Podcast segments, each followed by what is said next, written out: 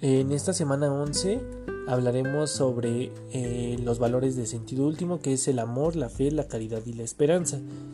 Principalmente el, primer el primer amor pues es Dios y consecuentemente es posible pues amar a los demás como a ti mismo. Hablamos que el amor es el bueno, es el conocimiento profundo del ser amado. Amar es una unión de gozo, conocimiento, diálogo, compartir y acompañar.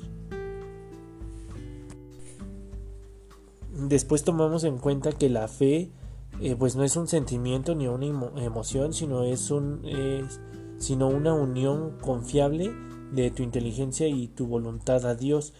Es fiarte en todo lo que ha dicho y revelado, siendo Él la verdad misma te da la gracia para tener la fe, porque la limitación de la mente humana es a veces un obstáculo para encontrar el sentido de la fe.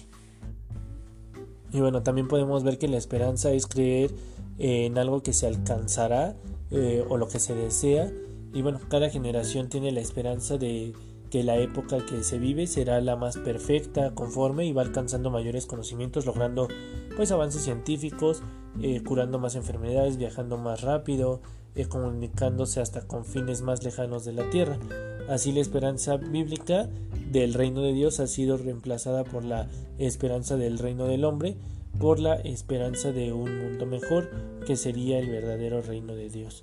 Se han dicho grandes esfuerzos, pero pues eh, esperando el reino del hombre se aleja constantemente y se promueve la esperanza con que cada generación, pero entonces la generación que envejece eh, siente que la bueno que esa esperanza futura no es la que pertenece, eh, bueno sí como tal pertenece porque no está destinada a ella, por tanto pues no es suya y bueno no le parece como tal real.